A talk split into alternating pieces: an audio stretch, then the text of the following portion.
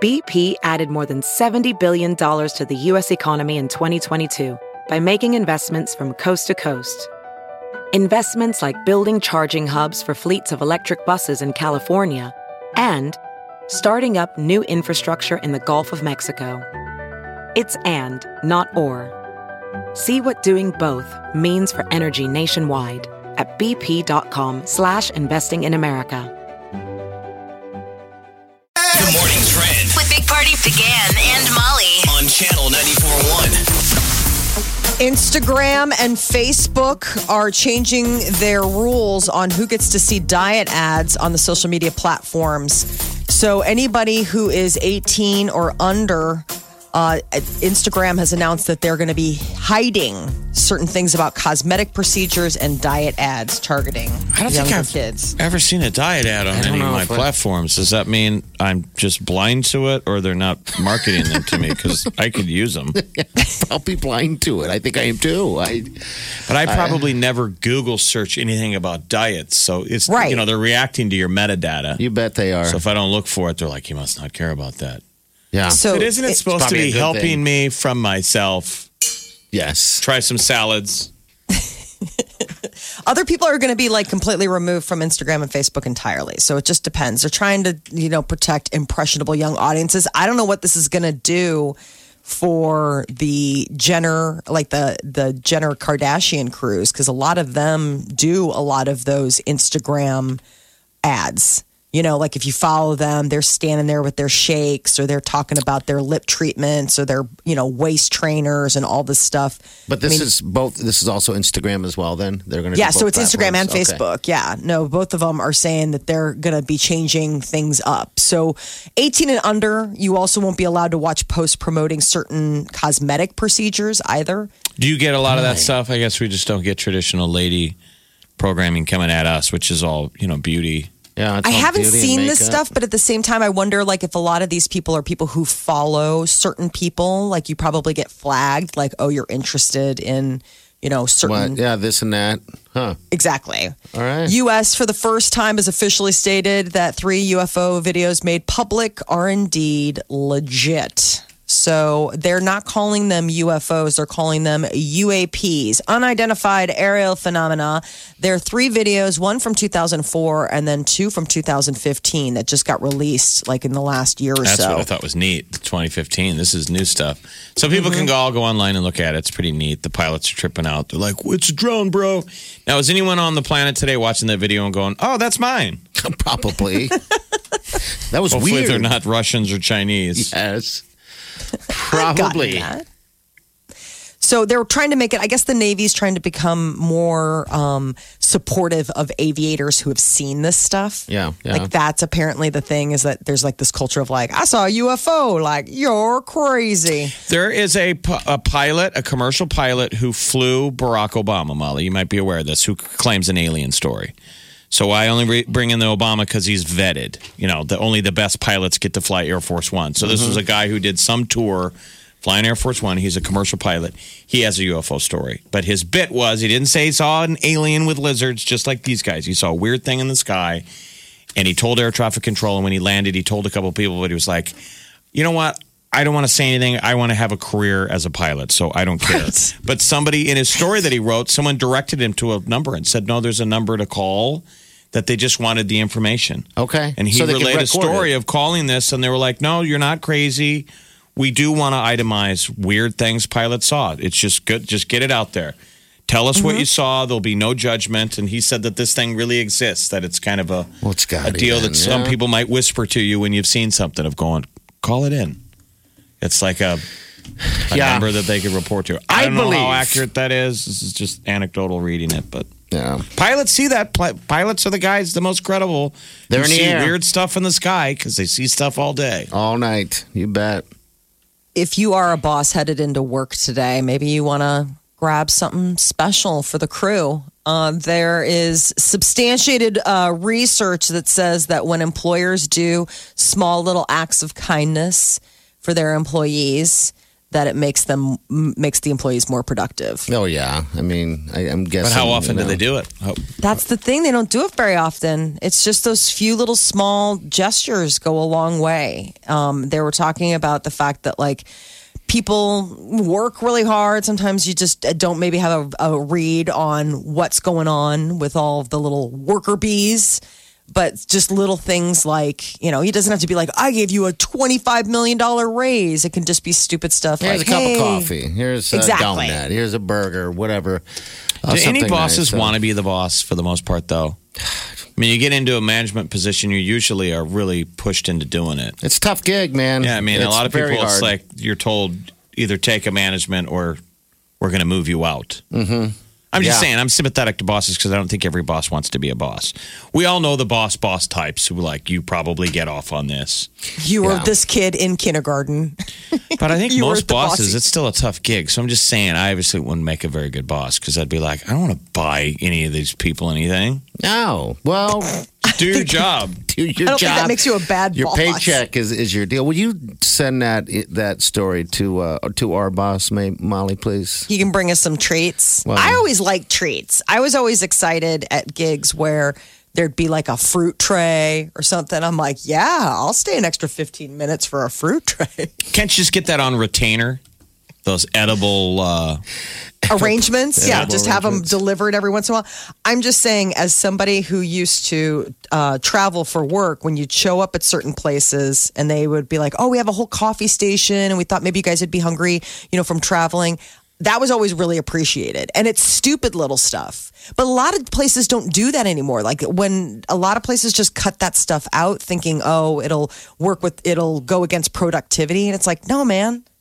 I'm much more likely to sit here and chat with you if I'm gnawing on a bagel than if I like am sitting here thinking, planning my next meal because I'm starving and we're sitting in a stark conference room. Well, bosses, you've you've been called out. it's That's worth how it you- though. It is. As the story is, It is. the little goes a long way. Big Party, DeGan and Molly This is the Big Party Morning Show. on Channel 94.1. All right, good morning. Let's talk to Shirai. Shirai, do you have a good boss? Yes, sir. I do. I was going to say, I was actually reading an article the other day about workplace happiness, and they said that the thing that's missing from most workplaces now is the human factor, is forgetting that people are still people. And I know for us, like I've had the same boss for a few years now. I have a chronic pain condition, four kids. Anytime I need anything, he works with my schedule.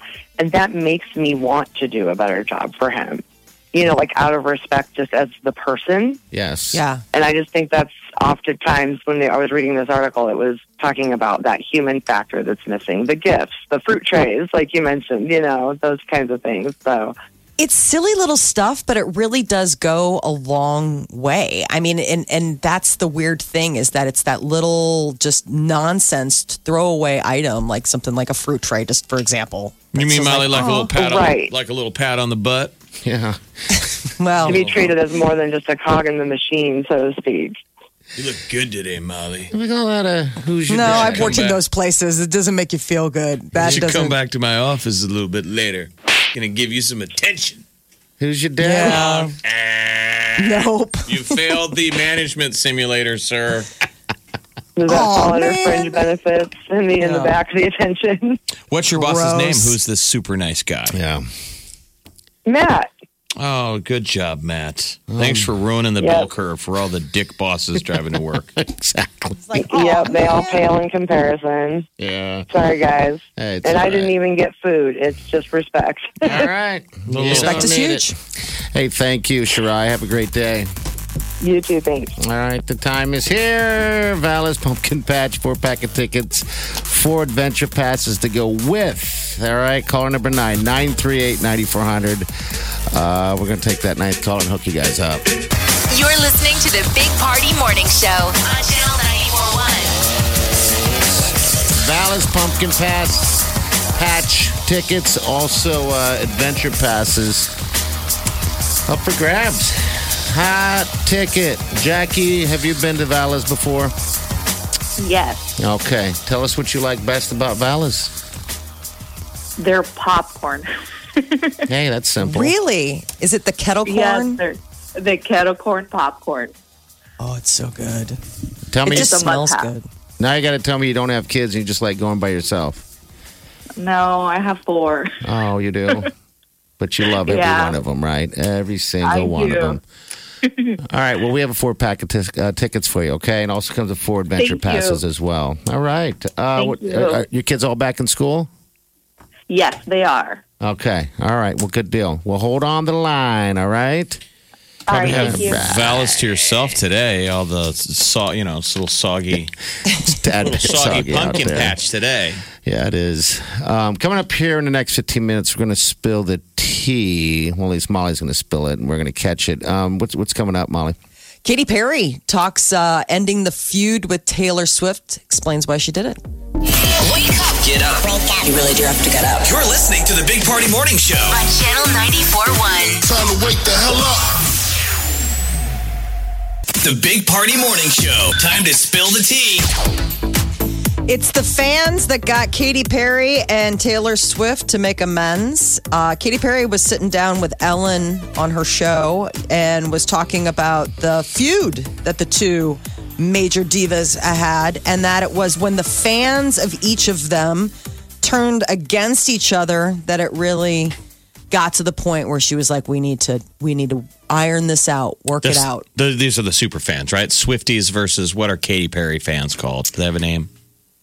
I Kitty cats or something? Something like Because those Swifties are. I'm just wondering which which union is more powerful, Katy Perry fans or Taylor Swift? I'm assuming Swifties, man. They go after everybody. I, I, I would say that Swifties, in my opinion, scary, are a little more scary um, because they do. You can't even do anything without them coming after you.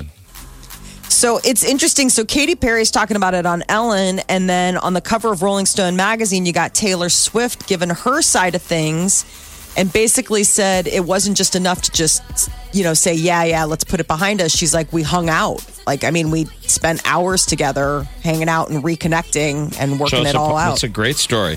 Katy Perry fans are called Katy cats. Katy Cats. I'm So it was Katy thinking right now. Cats and Swifties coming together and making their their um, you know mommies become friends. What are They listen to their children fans.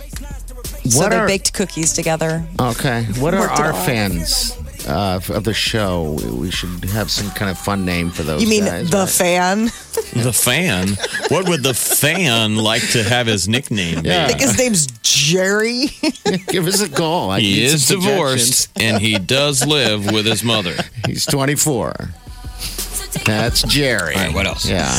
Kim Kardashian probably had to do a little explaining to her security crew not to tackle her mother. There's a teaser for the next episode of Keeping Up with the Kardashians, and they got a scary call from Chloe, her sister, after their mom, Chris, was tackled by Kim and Kanye's security team. Kim, What? You gotta come. Your whole security just tackled mom. And now Wait, she's- what? What Kim, happened? please, you, uh, call, I Wait, don't know. my You gotta security call us. just- Oh We just called 911. This is so crazy. my God. What happened? Security just tackled my mom.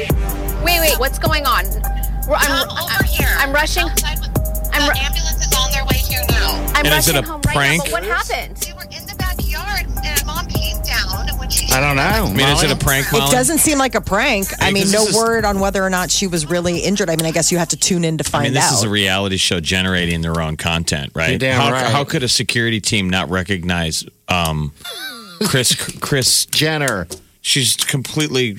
She's there all the time, I would recognized- imagine. she's more recognizable than Kim. How could people not know who that is? I don't know. And I know Chloe is um, a trickster. Like Chloe is the prankster Yeah, that's a of prank. that crew. So I'm wondering if this is them, you know, rolling. When she said Kim, there was an ambulance involved, and but Yeah, we uh, would've I- heard. that would have been something. Rihanna is definitely quieting all of the mouths that are saying, "Is she pregnant?"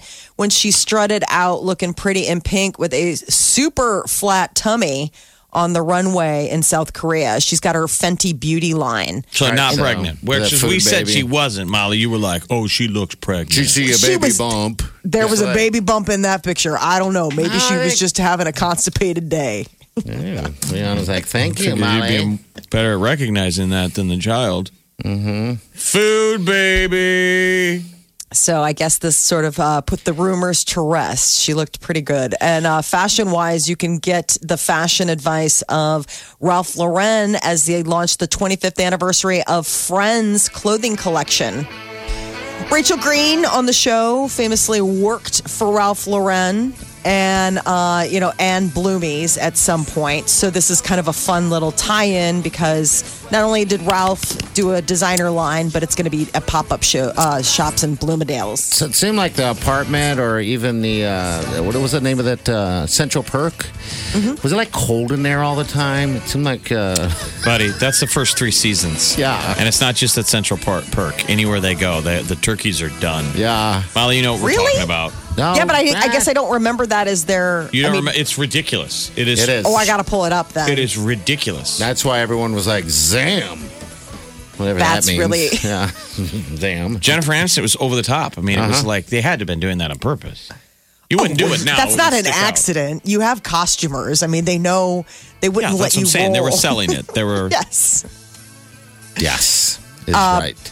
Britney Spears is going to remain under her father as conservator. Yesterday, they all met in court, and apparently, whatever disagreement Jamie Spears and Britney have had, it's going to be put aside because he's going to be back in the saddle as conservator come the beginning of the year. Right now, she's got like a, a, a like a liaison conservator, this woman Jody.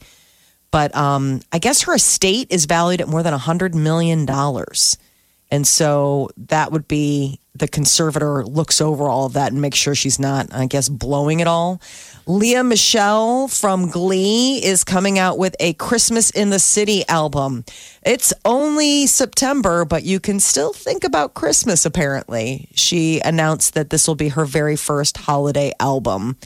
And I, I, I guess she'll cover "Do You Want to Build a Snowman" from Frozen, Oh, and I there'll can't be like an wait. ABC film um, that she's going to be doing as well. Alec Baldwin and his wife are expecting their fifth child. Wow. Five. He just got roasted on Comedy Central, and his first, his eldest child, Ireland, who he had with first wife Kim Basinger, was there and actually able to roast him. But his new wife, Hilaria, I mean, their oldest is six. So they're going to have five kids under the age of six. He's calmed down a little bit, though. Do you Yeah, he think he's is. going to be as crazy as a dad as he was with her? I mean, it seems- it seems like he's cooled. Mellowed he used out. to yell at the press all the time. That was back in the day where he was always fighting the press. I think he has mellowed. He's 61. That's that's a. You That want was to a be a hump. dad at 61? That's tough. Yeah. There was a Um, I story mean, in the last couple of months, or at least last year, where he got in a little dust up over a parking spot in New York. So I Yeah. think he's still got some fire. I in the love. gut. I I like Alec Baldwin. I think he's awesome. I don't Yeah. always agree with everything he says, but uh, he's honest. He's genuine. 61 as a dad, though. You're right. That's got to You're a grandpa. You are. You are. This is The Big Party Morning Show. on Channel 94.1.